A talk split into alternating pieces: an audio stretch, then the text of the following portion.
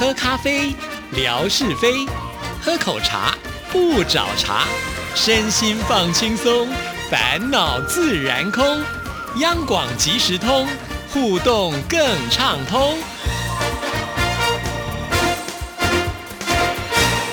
亲爱的听众朋友，大家好，欢迎收听今天的央广即时通，我是谭志毅。在今天的节目里呢，我们要继续为听众朋友做金钟奖入围系列的专访。今天为听众朋友邀请到的这一位呢，是我们电台真的是非常厉害，几乎什么奖他都能够得的，听众朋友也都非常喜欢的张婉如。婉如你好，志毅好，各位听众朋友大家好，我是婉如，很高兴又有机会再来了。对，只要呢我们安排这种怎么入围得奖的这种节目内容。的时候一定都有宛如，哎，所以每次来都觉得很开心，因为有一些真的觉得心里觉得好的作品，刻骨铭心的东西。可以有另外一个管道来跟大家聊一聊。是我们都知道宛如这么会呃，就是参加比赛，然后有这么好的成绩。其实我觉得这个过程当中有很多可能是我们听众朋友比较不知道的那一面。我们今天就要好好的跟大家来分享一下。不过在此之前呢，我要稍微来呃跟听众朋友花一点时间来介绍宛如今年得了哪些奖。不用花一点时间啦，很快的，咻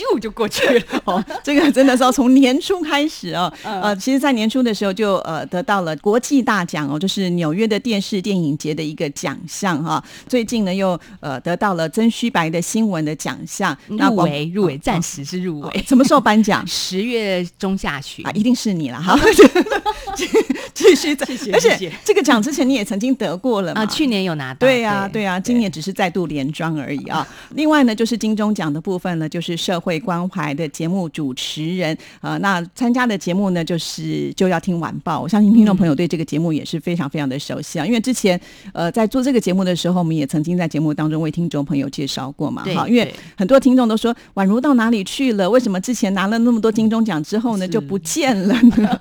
好，现在要打广告一下。每周一到周五晚上六点半到七点，我在那个时段，好，各位听众朋友请锁定除了志意之外的节目，好，就是就要听晚报啦，好好就要听晚报，有的时候也会做现场，对不对？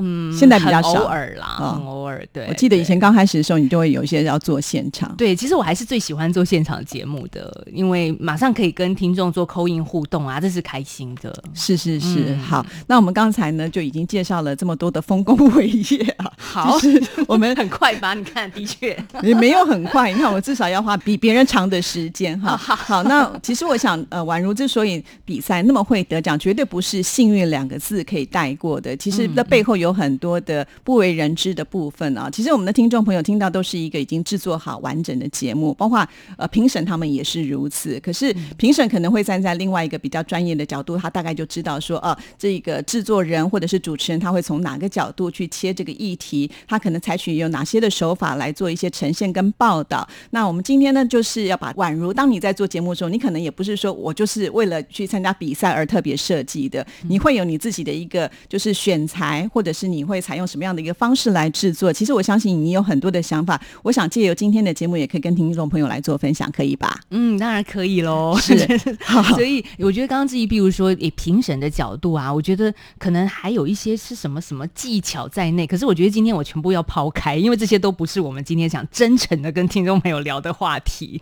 因为说实在的。我们对第一线的采访工作者来说，看到的是一个事件的真实层面，看到的是一个人心，而不是技巧，而不是我最后在录音室所做那些后置，那些都是锦上添花。对我来说，是是是，对啊。那每一次呢，宛如在选议题的时候，我都觉得非常的厉害啊。因为呢，宛如并不是说跟着就是现在的一个潮流的风向走，可能大家一窝蜂做什么时候你就做什么。通常你都会选择你自己想要做的一个议题。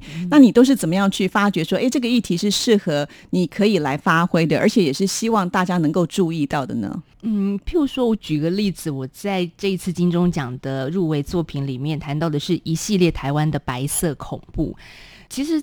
谈这个话题，对我个人来说，一个台湾年轻人来说，对志毅应该也是，它是很遥远上一代的事情。台湾一九五零年代，我们都还没有出生。那知道白色恐怖，也可能是稍微长大以后、成年以后的事情，因为中间完全是空白的。我们教科书也从来没有谈到，在我跟志毅这种成长的阶段里面，所以。大概我如果有做这样子的访谈，有关于台湾白色恐怖的，不管是亲历者，就是受难者，或者是受难者的第二代，都会放在礼拜一的节目。大家如果有兴趣，可以上网再去找一下。诶，其实央广的网站做的还不错，都可以再回听。那为什么会做这件事情，做这个议题？其实也跟我在二零一九年去了香港一趟有很大的关联性啦。因为当时我是一个。什么都不知道的采访者就进入了这个场域，那进入了之后，真的就是什么都不知道，然后就问在街头的一些呃游行的人，他们就跟我说，其实他们现在正在经历是台湾曾经的白色恐怖时期。那当下我其实内心会觉得很心虚，因为我根本不知道台湾白色恐怖是什么。顶多我的知道都是很肤浅、浮面的，就是台湾曾经有过怎样怎样的，就国民党来台之后啊，对于呃本省人怎么样怎么样啊的那种族群冲突事件。可是我就仅只知道这样而已，我就想说，我回来有机会在做节目的时候，我一定要自己帮自己做一个功课，也让听众听一听台湾正在怎么走过那一段一九五零年代的伤痛。因为已经事件过了一甲子的时间嘛，我们不能再一直沉浸在过去的痛苦里面，所以我觉得走过是很重要的。我希望在我的节目里面带给大家的这一点是，所以宛如又选择了一条我觉得可能要花很多时间做功课的路，因为刚才提到了对于这件事情并不是那么的了解，所以也希望借由做节目的时候，你就必须深度的去呃去了解之后呢，你才有办法把它呈现出来。但是刚才也提到了，因为这是这么过往的一件事情，所以。所以其实要去找这些受访者更是不容易了吧？嗯，真的是不容易。我一开始要下手的时候，然后真的不知道这些人，特别是他们在呃事件受难者的第二代、第三代，我该怎么找？所以其实台湾这几年，因为我刚刚强调走过嘛，所以还蛮好的。我们会有慢慢的一些组织或者是制度来去。呃，对这些人，呃，所谓曾经受创的人，提供一些可能是心理的团体咨商跟治疗，所以刚好我就有这个机会去呃这些团体认识到他们，但是我必须说，认识是一回事，你要把他请来央广的录音室又是第二件事情。对，因为刚才提到这件事情，呃，我觉得对这些受害者的第二代或第三代来讲，他们也是一心中的一个伤。对，那。他要再度的在媒体当中把这个伤疤给揭开来，其实对他来讲也是一个会算是痛苦的经验。所以我觉得，首先可能要就是突破这些受访者的一个心防。那你要怎么样来做这样子的一个报道？可能在之前的沟通就要花上不少的力气吧。嗯，真的没错，志毅真的好聪明。我觉得这些故事的难度，我今年度的挑战不亚于我过去所做的类似呃台湾重大社会事件的。被害者的心理访谈一样，那都是得让他们鼓起超级大的勇气才能坐在我的面前的，因为他们都有一个共通的身份，无论是呃被性侵，还是呃被这个台北捷运的砍杀事件的幸存者，他们。都是一个需要去抚平自己过去伤口的这一群人，其实这是共通点。我我的访问其实也没有很厉害，因为他就是有一个主轴的脉络，只是不同的创伤下的人而已。那譬如说，我们再回到这次的白色恐怖的被害者的第二代、第三代，我会跟他们说：如果你愿意的话，我们可以聊一聊，把这样的故事跟更多人分享、听见。因为第一个，台湾的年轻一代。可能就算现在有很多的资讯，他也不太想知道白色恐怖是什么了。好，所以我的节目收听率应该很低。好，在这个预想之下，我更要做出来说，我希望就算你不想听，你也听一听他们怎么长大的故事。一个人的成长历程，相信都有很多的挫折。都有很多我不想面对的一些疮疤，像宛如我就是小时候成绩很烂啊，我就一直不想面对啊，类似这种事。客气了，现在都可以念到博士班了，而且也在大学来授课。那等一下我们聊到后半段，跟听众朋友做分享，好，稍微有趣一点再谈。那但是他他其实也就是，嗯，我觉得每一个人成长历程都有一些痛苦，那这些痛苦我们怎么在公开的场合告诉大家？那真的是需要一个使命感，或者是一个能够说服到受访者他应该站出来的原因。所以我就透过这样的方式说：如果你不说这些故事，就永远不会有人知道。但是这招都会有效吗？还是有些人还是给你打枪呢？还还蛮被打枪的。所以 你自己本身要不断的训练自己，要接受这种挫折喽。就是哎，如果一次不成功，会再试第二次吗？嗯，通常我说实在，我就不会再试，你就找其他的对象的问题。因为我我还是觉得我完全要尊重他，因为他。不想说，就是换成我的角度来说，我不想说，我就是真的不想说。你不要再逼我说，而且我也不希望成为那个所谓嗜血的媒体去挖这个人的疮疤的媒体人。我觉得你真的觉得舒服，你有一天你想跟我说的时候，你再跟我联络。对，所以我觉得宛如真的非常的厉害，他总是呢，最后还是可以把这些东西都呈现出来。可见这些人大部分最后还是接受了宛如的邀约啊。好，那其实答应了邀约，跟坐在录音间里面要做一个完。完整的呈现，那又是一个难关了，因为毕竟他们不像我们仿的戴胜峰老师这样啊，就是一个专家，或者是龙头打开他就自己讲话。对，对你必须要慢慢的去引导他，而且这个过程当中是让他会可能回忆到他过往比较伤痛的部分，甚至可能会有很多的情绪在里面。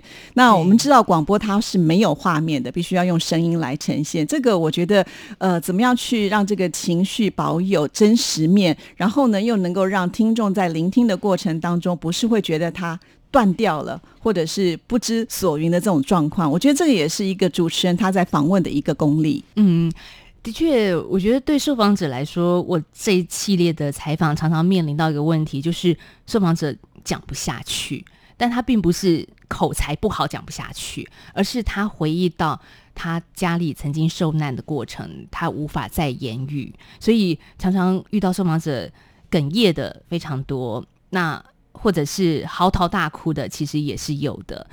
但听众可能在最后我剪辑之后，并不会听到这一段，因为一个人的哽咽可能是三分钟，我们不太可能放给听众就这样子空白这三分钟，就大家就会以为收音机坏掉。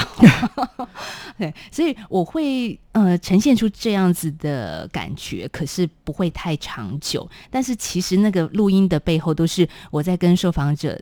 的一个对话跟等待，我我在等待受访者在他的情绪平复过后，我们再进行下一段的访谈。所以这是一个录音访谈，也是它的优点所在了。我们可以慢慢的呃整理情绪，再做下一个段落。但我记得有一次是真的，呃，我连我自己都讲不下去了，因为听到连我都已经受不了了。所以那时候我就啊跟听众说：“好，我们这时候先听一首歌，再回来。”啊，这这时候大家就知道，其实连主持人也没有办法说话。对，我记得之前访问宛如时候，曾经也提到过，就是。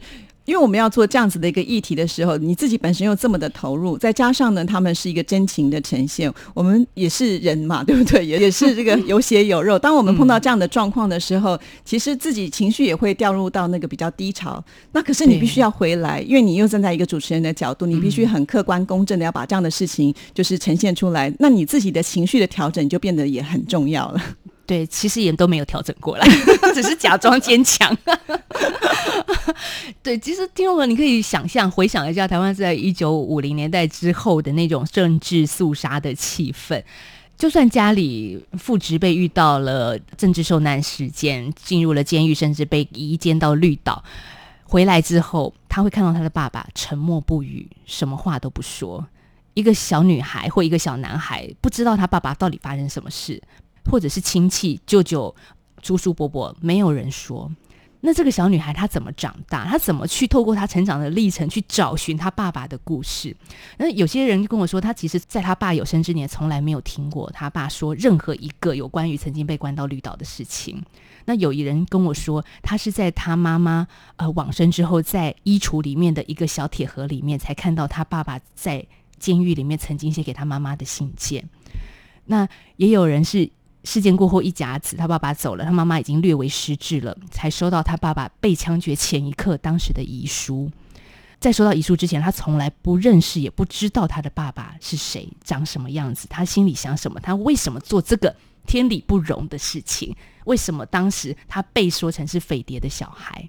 是这件事情过了一甲子，他才恍然大悟。对，其实我觉得宛如你做这个节目之后，我想对于这些愿意接受的受访者来讲，就真的应该可以就是走过那段伤痛了吧？对，我也很希望说，我们这样子的访问也是一种心理治疗，对，就是不是让他再次打开他的伤口。那我觉得对我个人来说，也是我的心理治疗，因为我竟然是空白的，完全不知道台湾有这样的一群人的存在，是，所以我觉得我也很需要治疗。而且我今天还想特别补充一下，大家觉得白色恐怖都是外省人跟本省人之间的冲突，但其实我们做了一些背后的史料研究，发现。其实最大受害者是外省人，因为当年外省人才会比较接近政治核心，才会说一些不该说的话，才会有机会被关进去。所以这个历史不是真的这么单纯的，好像是族群之间的仇恨。它是一个统治者跟被统治者之间的权力关系，是我要讲的是这个，是所以我觉得宛如在做社会关怀这样子一系列的节目的时候，真的是非常非常的用心啊！而且听你这样讲，我觉得这奖不颁给你，该颁给谁啊？好好，希望志毅的金口还有各位听众的这个祝福能够成功。对，听众朋友你要知道，其实央广所呈现出来的这样子的一系列的节目，真的大家都非常的用心。过往你可能不知道这背后他们要花了多少的心。思往往可能在听这三十分钟的节目，那宛如可能要花不少多少的时间，应该是几十倍的时间要去做这些的准备哈。所以我觉得选择央广来收听的听众朋友都是聪明的，因为我们真的都很认真在这一块啊。好，那再来聊到就是有关于宛如，我觉得他好像一天不止二十四小时，因为他的身份太多了。他既是我们央广的节目主持人，那他现在呢本身还在啊念这个博士班，正在准备写他的论文啊。那另外呢，他现在又跨足到了教育界。去了，目前在这个师大还担任老师的工作，哇，教大学。你刚还讲说你小时候成绩不好，长大成绩好就好了。所以，我其实都很坦白跟我学生说，我真的没有像你们能够考到国立大学。在当年，我真的是很 low 的一个学生。学生就会马上联想到，哎，有台湾有一句话说，哎，小时候不读书，长大当记者。哎。然后我就想啊，对吼，但是我要跟我的学生那时候都说，我其实在读的是人生的书，我不是读教科书的书。哦，这个更重要。对，我们在人生社会当中打滚，读的书可能比你这个教科书写的更丰富精彩。是，所以要去学校教课的时候也不是这么的容易，因为你要备课啦，而且还要应付一些学生可能所带来的一些提问什么之类的。所以宛如你真的好厉害，就是哪来的那么多精力，可以同时的把每一件事情都做做得很好呢？哎，这真的是意志力在撑下去，所以真的也就是回到前面的那种使命感吧。我我一直觉得现在的小孩子啊，可能生活的波折度可能不太够，然后也可能并没有什么机会接触到我们所采访的真实的台湾社会的那一个面相。所以我一直很希望，只要有机会有人邀请我，我一定都会去告诉大家。我在采访过程中看到了些什么？我怎么跟他们接触？因为我教的是采访课，所以我一直不希望用采访技巧来教大家，而是一个我希望大家所看到的，可能呃，我们台湾电视新闻其实也有点混乱嘛。那个那一种场景，呃，很多人是用诱导式的提问，或者是一个呃处心积虑的爬粪式的媒体人。我希望让现在的年轻人看到，其实你不用做这样子的人，你也可以。做到你认为应该报道的事情。那为什么再去学校教？是因为我希望现在年轻人不要对新闻失望，因为新闻毕竟对宛如我来说，是我从小就喜欢的事情，也是我一辈子想要投入的事情。对，我觉得难得的是，就是宛如自己本身这么的忙，可能工作就已经占掉了大部分的时间，可是他还是乐于分享。我觉得这点是很不容易的一件事情，因为我觉得教学他可能会比你出去采访还要来的更辛苦一点。嗯，对，自己也很有经验，没有没有，还要改学生作业。对啊，而且呢，重点是学生也很厉害哦。宛如好像是第二学期教嘛，对不对？对，课已经爆棚了。新手，对，因为课已经爆棚，就是说，也就很多人想要报名都没有办法，对，因为座位有限。哦，对啊，这我我最近在跟学校说，可不可以换大一点的教室？因为如果真的有学生想要学习的话，我应该也不要太拒人于千里之外了。是哇，但但是我自己觉得还蛮感动的回馈，是我这几年就是不断不论是分享还是教书，都会有些人学生偷偷的私底下跟我说到一些话，甚至在我面前哭泣。我觉得我并没有要让这学生哭，我也没有什么引爆点要让他们哭。可是我觉得有一些真实的采访故事会感动着他们，他们会去反思我自己的人生也。曾经有过一些伤痛，那这一些被采访的人，他们愿意坐在麦克风前面，公开的说出他们的伤痛，他们怎么走出来？我希望也给这些年轻的小孩听见。哇，真的好社会关怀。自己不颁给我，颁给谁呢？你要没错，我再说一次啊！谢谢宛如，也祝福你了，谢谢，谢谢志毅，谢谢听众朋友，拜拜，拜拜。